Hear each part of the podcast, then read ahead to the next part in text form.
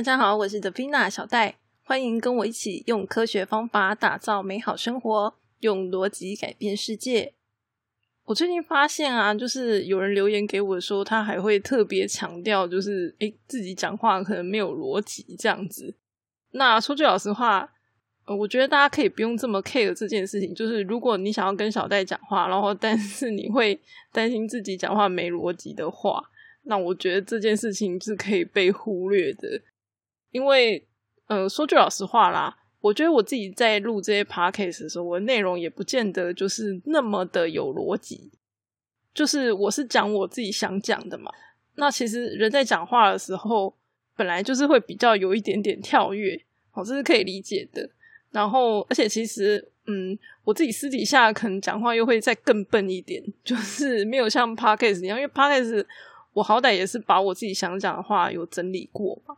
那所以，因为这样子讲的，当然就会比较顺。就像你上台报告的时候，你会事先准备，差不多这个概念。可是我有时候平常自己讲话聊天的时候，有时候也会就是，诶，突然讲一个，然后旁边人就想说，嗯，那你到底在讲什么？对，也不见得这么有逻辑啦。那基本上我也不会因为就是说别人讲话好像比较没有逻辑，然后就会觉得怎么样？因为对我来说，我觉得人就是这样子啊，就是每个人。就是讲话的风格也不一样嘛，好，那就是你啊，你讲话就是这样子啊，对不对？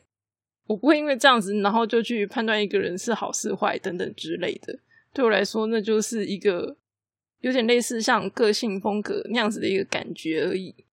那所以就是想要先在这边呼吁一下，就是请大家放心哦，不用因为什么样特别的原因，然后害怕跟我讲话。那甚至如果啦，就是。你觉得自己好像可能逻辑不太好，或者是说，呃，有一些东西你自己有点逻辑卡关了，然后想要问一下别人说，哎，这样子思考就是好像有点卡卡，到底哪边卡住了？你要来问我也都是可以的哦。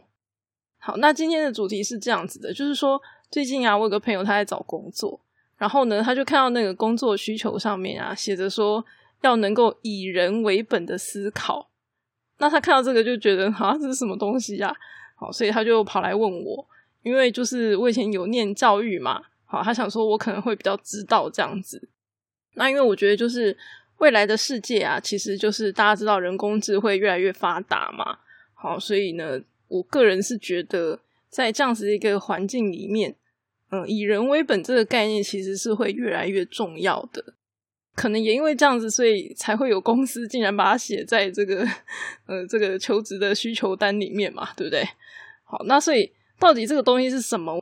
我相信也是会有蛮多人很好奇的啦。那所以我就是把我自己的看法分享给大家。那我只能说，这真的就是我个人的一个看法跟想法，我的解读，不见得是就是大家在教科书上看到的。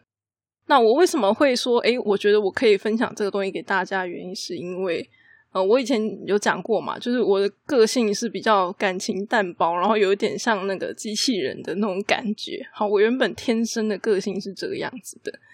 我为了要去理解人类，好这种生物，对，所以呢，我就是花了很多时间。也就是说，我其实是刻意去培养自己这种人本的思维的。好，那其实这个东西呢，它。到现在也已经成为我的一个信仰，就是信仰之一啦。哈，那我上一集也是讲到我的信仰嘛。上一集在跟大家聊到真善美这个东西，那基本上呢，人本这个思维啊，我就是觉得说，它其实就是呃，关于善这个东西的一个延伸。也就是说，我最后会把善这个东西给提出来的一个原因，是因为。呃，我对于人本的这样子一个思想，好有了一些了解，好，所以最后我才会认为善这个东西很重要。那今天就是要来跟大家分享这个东西到底是怎么样。在我开始分享之前呢，我就是要先提醒大家，就是说，呃，不要觉得说好像人本思维就是，呃，我要讲什么大爱思想之类的，好，什么乌托邦的这种概念，原则上我讲的完全不是这个样子的。因为呢，如果有听我比较多这个分享的听众，可能就会发现，就我基本上是比较属于这种追求客观的现实主义者。我比较偏向这样一个倾向啦，好，因为客观嘛，好，客观某种程度就是要去跟现实接轨，好，所以我其实是比较偏现实主义者的。那我今天呢，身为一个天生个性是比较属于有点像机器人这样子的一个人，我为什么会把人本思维这样子一个东西放在我的心里面，然后变成是一个信仰？这是有原因的。说句老实话，我觉得我几乎是不得不做这件事情。简单说，就是有点被逼的这种感觉。为什么呢？因为我今天为了要达成我的目的，我不得不做出这样的一个选择，所以我是自己选择。把人本思维放进我自己的信仰清单里的，好，那所以我今天就是要来跟大家分享我认为的人本到底是什么，然后我为什么会觉得它非常的重要。那么关于以人为本这个词，我认为它的概念其实是非常简单的。我用一句话来讲，我认为它的意思啊，就是说我今天凡事啊，任何事情呢，我都要会优先考虑到人。而且呢，这个人呢，可能最重要的就是你眼前的那一个人，这样就这样。哎，我认为的以人为本就这样而已。那你就会觉得说，哎，听起来好像很简单，对不对？可是实际上它是很困难的。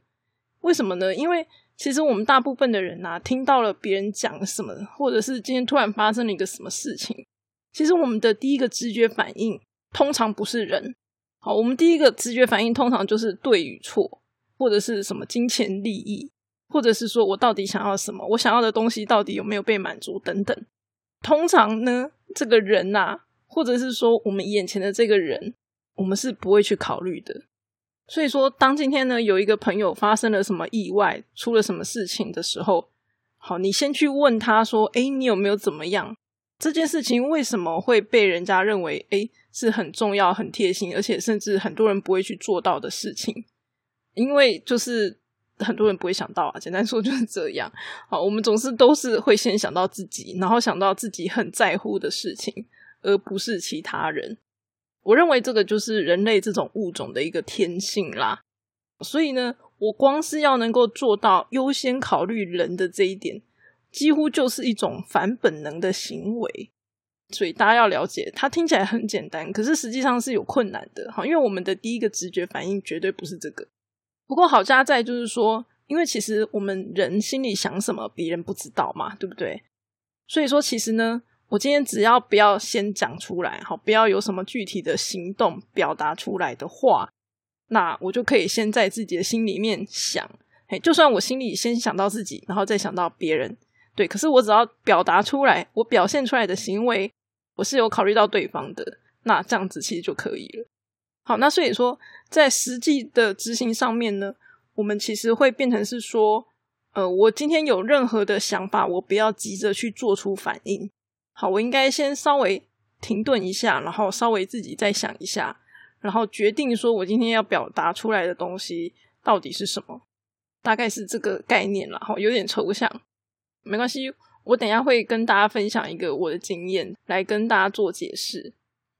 那当然，我说，哎，我们必须要考虑人。有些人可能就会觉得说，啊，可是有些事情好像就不需要考虑啊。嘿，就是，呃，我是说优先考虑啦，哈。如果说今天你对于整件事情最后最后你的判断是，哎，你不需要考虑人，那当然就不需要考虑嘛，对不对？那只是说，因为人通常是我们应该要考虑，但是却被忽略的一个点，所以说我才会特别强调这个东西。这有点像我前面在跟大家分享体贴的那一集，就是说我们知道说，诶，我该如何体贴他，不代表我就要体贴他嘛，对不对？因为有时候我们想一下说，诶，我体贴他，可能这个成本很高，他喜欢的可能我无法满足。那像这种时候，我们当然就可能会选择不要体贴嘛。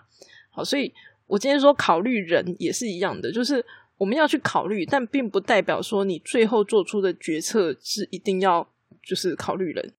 就是只是在你的呃思考过程当中，你不能够忽略它而已。那我想，我就是分享一个我的经验，可能大家会比较有感觉。这个经验对我来说也是蛮特别的。就是说，嗯，我对社群这个东西一直都还蛮有兴趣的。好，虽然我的个性可能比较自闭内向一点，但是因为我对于就是人的这个集体的一个行为还蛮有兴趣的。好，所以呢，我就会去参加一些社群。然后来观察这些社群人们的活动。那有一次呢，我参加了一个社群的聚会，然后呢就跟不认识的人坐在一起嘛。但是呢，结果没想到我坐着坐着，活动进行到一半，然后我旁边那个人呢，他就突然哭了起来，他就突然哭嘞，就我真的傻眼呐！就现场很多人，他没有哭出声音。可是他就很难过，然后在那边哭，然后我就觉得很慌乱，我也不知道到底要讲什么，因为我根本不知道发生什么事情。然后你把他丢着，好像也不是嘛，好，等下人家就还以为你对他做了什么，因为我就坐在他旁边。好，那所以我就只好问他说：“哎，你怎么了？发生什么事？”这样子，好，我要想办法安慰他啊，对不对？不然等一下人家觉得我做了什么事情，哦，这样怎么行呢？所以呢，就想办法要安慰他，可是我也不知道发生什么事。那后来呢，他就跟我讲他的一些委屈啦。好，原来呢，这个人呢，他是这个社群的一个核心成员，他不像我是个边缘人。他对这个社群呢，就是尽心尽力做了很多的事情。那可是呢，在这个舞台上，就是有负责人嘛在讲话。那这个负责人的态度呢，就是让他们觉得很不满意，这样子。好，所以他就是。一边哭，然后一边描述这个事情的经过给我听。那大家想嘛，就是他一边哭一边讲，有可能讲得清楚吗？当然，就是有点讲不太清楚的那种感觉啊。好，所以说那个讯息啊，就是有点断断续续的。好，那个讯息是很片段的这样子。那不过，因为毕竟我也是在这个社群里面嘛，好，虽然我是有点边缘的状态啦，没有非常清楚他们到底发生了什么事情。就是那个事情的细节，我是不清楚的。可是呢，我对于这个社群它的文化，还有这个整体的这个作风，是有一些些了解的。那么呢，根据我的了解啦，好，简单讲，这个社群呢有一个严重人手不足的问题。那因为人手不足嘛，所以呢，他从物理上就不太可能可以顾及到每一个人。所以呢，今天有一个人他受到了委屈，没有被照顾到。好像也不是一件很令人意外的事情。那我一边在听他哭诉啊，我一边就是完全没有办法讲任何话，因为我也不知道讲什么。好，我也怕说我今天乱讲话，然后就反而让他更难过之类的。好，我只能够 就是拍拍他的肩这样子而已。嘿，然后我就很努力的在脑袋里面想说，到底这整件事情是怎么样？那么我觉得我今天想要安慰他，我就是必须要先能够把这整件事情。的来龙去脉，要先拼凑出一个大概的模样，因为你至少要知道他大概发生什么事情嘛。那后续可能才有机会，就是找到可以安慰他的方法。那他后来就讲啦，他说：“诶，我也不知道为什么我会在这里哭出来，在他来这里之前，他从来没有哭过。”啊，说句老实话，连当事人都这样讲了，就是你觉得能怎么办？那 他自己都不知道他自己为什么哭啊？呀，那。我那时候就是很努力的一直在想，说到底是为什么好？就是他这个，就是我眼前的这个人，他到底想要的东西是什么？然后，所以我的脑袋就一直在转这样子，然后我都觉得我的脑袋快冒烟了。当然不可能真的实际冒烟啊，可是我当下我真的觉得那个脑力耗损的很大。好不容易呢，我终于挤出了我的答案，我就跟他讲说：“嗯，其实你应该只是想要他说对不起和谢谢你吧。”就是对不起，让他受到了委屈嘛，好让他感受到了委屈，并且因为他们对这个社群就是尽心尽力嘛，好，所以谢谢他们替这个社群所付出的一切，这样子。那这就是我找到的答案。那我就试着问他嘛，那他听了之后呢，他就说：“哎，对你说的没错，就是我来这里只是想要听到这个，可是呢，因为我一直听不到，好，所以呢，我就觉得很难过。这样，也就是说，他听我这样讲。”他反而恍然大悟了，他终于知道他为什么自己会哭了。那么也因为呢，他知道他自己要什么了，好，所以他反而这个情绪就比较缓和了，就比较没有那么难过了。那我也就是安慰他讲说，因为我觉得啦，就是负责人他们也是这样想的，好，只是没有说出来罢了。那你就不要太难过了，这样好，因为我知道其实很多人就是心里想什么，但是他不见得会讲出来、表达出来。那我认为这个负责人也不是什么坏人嘛，好，所以我相信他也是有这种想法的，那只是没有讲出来而已。那我相信我旁边这位朋友他也是也认同我的话了哈，所以他听了我讲这样子之后，他也就是渐渐的就比较没有那么难过了，然后就可以释怀这整件事情。所以呢，我看到他终于就是比较没有那么难过的时候，我就放下了心中一块大石头，这样那种感觉，我觉得我天哪，我终于完成了这个艰难的任务了，就有点汗颜这样。我不知道大家会不会觉得这个答案超简单，就是他只是要一个谢谢跟道歉。其实说句老实话，很多善良的人啊，就是要求的都没有那么多，所以他们通常要的就只是这样子一点点而已。可是呢，他们却不见得有办法拿到这些东西，所以就会产生各种问题。所以这个答案虽然是很简单，可是你能不能想得到呢？那就是另外一个问题嘛。那所以说。我今天这整件事情，我有没有去追求真实？有啊，我其实是试着从他那边得到一些讯息，然后跟我的理解想办法去凑出一个真实的模样。哈，发生了什么事？这样。可是呢，对我来说，这件事情并不是最重要的。最重要的是，我想要安慰我眼前的这一个人。好，我想要平复他的心情。所以说，虽然我的频道啊，就是在讲批判性思考，有很大的一部分是在。讨论真实这件事情，可是呢，我个人觉得更重要的是我们的目的到底是什么？而且我认为这个目标啊，它是必须要去往这个善良还有平衡去靠拢的啊，也就是我们上一集在跟大家分享的。好，所以其实呃，真善美这三个东西呢，它虽然是相辅相成，然后要互相搭配的一个东西，而不是说我今天只做其中一个就可以了。很多人呢，可能就会说：“哎，对啊，追求真实很重要。”啊，就像我以前讲话很伤人，我讲的都是真话啊。可是真话很伤人啊。那我讲这个话真的好吗？大家想想，就是我讲了一个伤人的话，到底谁可以获得好处？除了我自以为追求真实，我讲了一个真话这样子而已。其实听的人他受伤了，然后呢，他对我的感觉也不好了。难道这不是我的损失吗？也是嘛，对不对？所以说我今天讲了一个伤人的话，对，他是真实的，没有错。可是他几乎是对这个世界毫无任何帮助的一句话。好，那所以说这样子的话真的好吗？我不认为如此，所以我才会去做一个调整。那这当然不是说，哎，我们不能讲真话就要讲谎话，不是这个意思的。好，而是说我今天可以选择不讲嘛，对不对？我如果讲了会伤人，那我是不是不要讲？这是一种选择。那或者是我今天讲了，但是我用别的方式说，用比较温和的，好不会伤人的方式说，那这样子是不是比较好？我认为是这个样子啦。所以呢，我今天就会比较努力的去学习这方面的一些方法，大概是这样。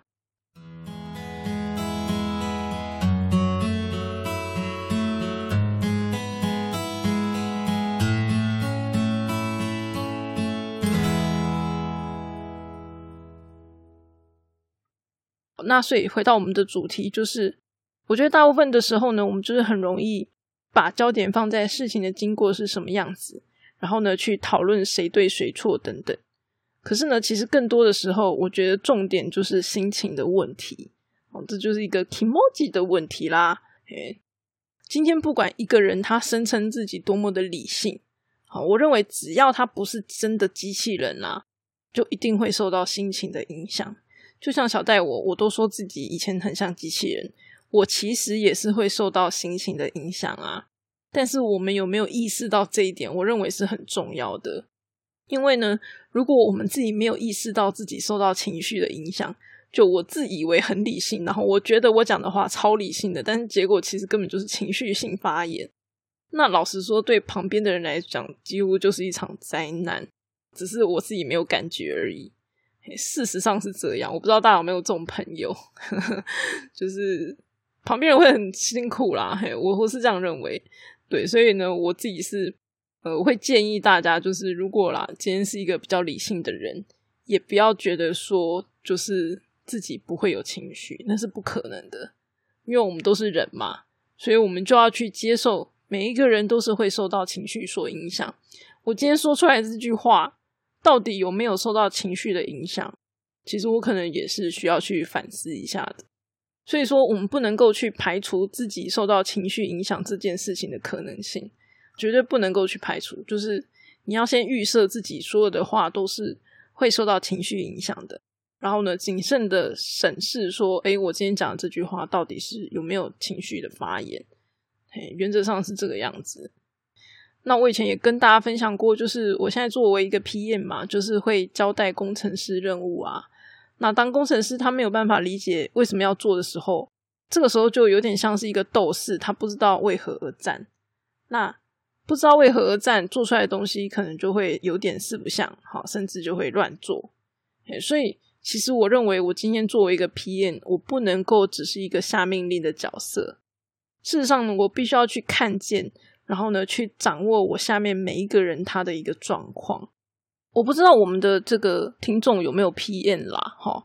那其实我们在做专案的时候呢，很多时候就是人对了，事情就对。有的时候是这样，除非你下面是就是机器在做事，好，否则如果是跟人有关的工作的话，很多时候都是这样。好，我举个例子，比如说你是一个老板，然后呢，你有一个下属，他能力很强。可是呢，如果他不想听你讲话，那你觉得他会怎么样？我们将心比心一下嘛。好，假设你今天是一个能力很强的下属，然后你今天对这个老板超级不爽的，然后他叫你做事，你觉得你会怎么样？我们一定就是随便做做，交差了事，应付应付就好啦。这种状况几乎就是我们稍微花点时间想一下就可以得到的答案。好，所以说为什么要以人为本？除非我今天不需要跟任何人共事。好，我今天一个人，我就可以把所有事情完成了。否则的话呢，我今天如果没有办法以人为本，那其实某种程度就代表着我们缺乏掌握人的能力。像我刚刚跟大家分享的这个例子，我今天可以成功的安慰我旁边的那个人，那是因为我有办法快速的掌握人的状态，我有办法快速掌握，所以我才有办法去成功安慰他嘛。好，所以。原则上，这个东西就是一个掌握人的一种能力。那基本上，人是一种很难掌握的生物嘛。好，人的这个不确定性非常非常的高。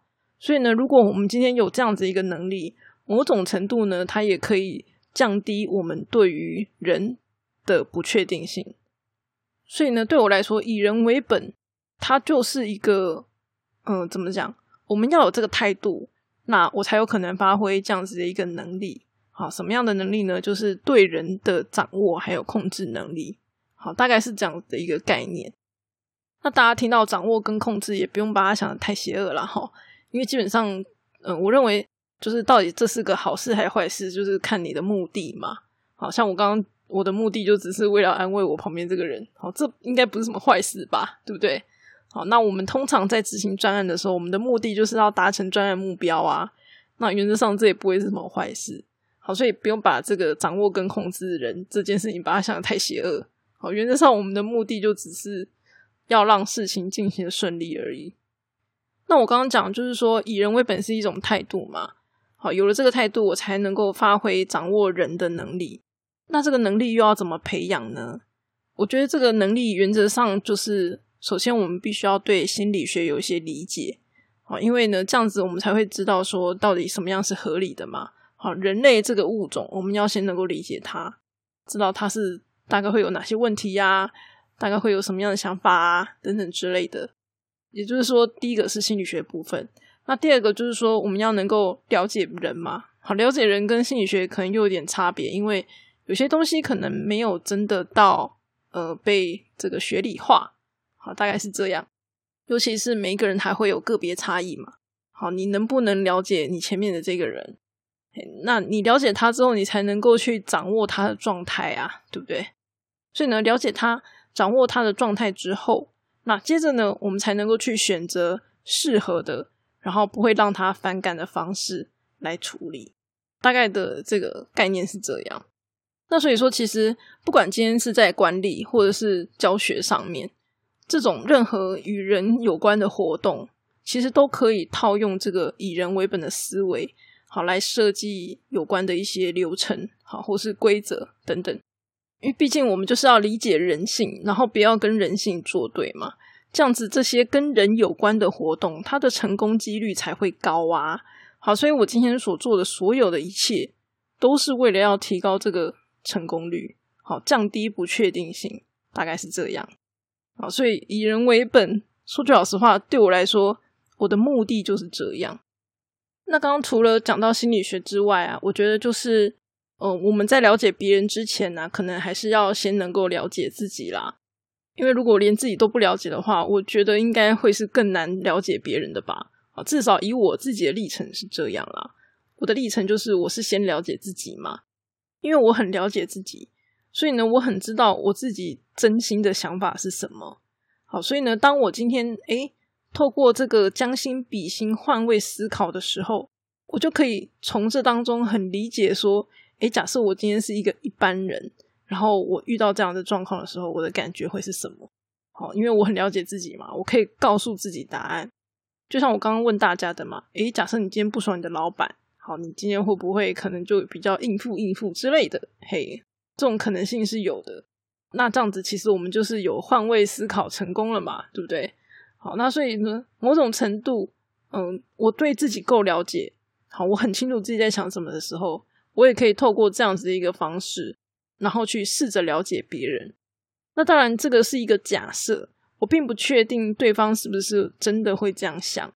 所以呢，接着呢，我就会透过对方的行动，好，或者是反应，来确认说，哎，我的这个推论到底是不是正确的。好，我的假设是不是正确的？那这样子，你反复的观察个几次，你反复的假设，然后观察对方的反应，这样子做过几次之后，其实就会越能够理解对方的一些想法，还有他的状况。所以说，大家会发现，就是我今天在观察人，我也是用像这样子的一个科学思维去做假设，然后验证。然后试着去了解、掌握状态，好，而且呢是要反复的重复验证，我才会去确认，我会有这样子一个动作跟流程。那我认为呢，通过这样子的一个客观证据所推敲出来的东西，才是比较真实可信的。好，那如果我今天说，诶，我以人为本呐，但是我所做的事情都是我自己的想象，我认为这样是好的，然后呢，我就。把它就是硬塞给别人，那这样真的是好的吗？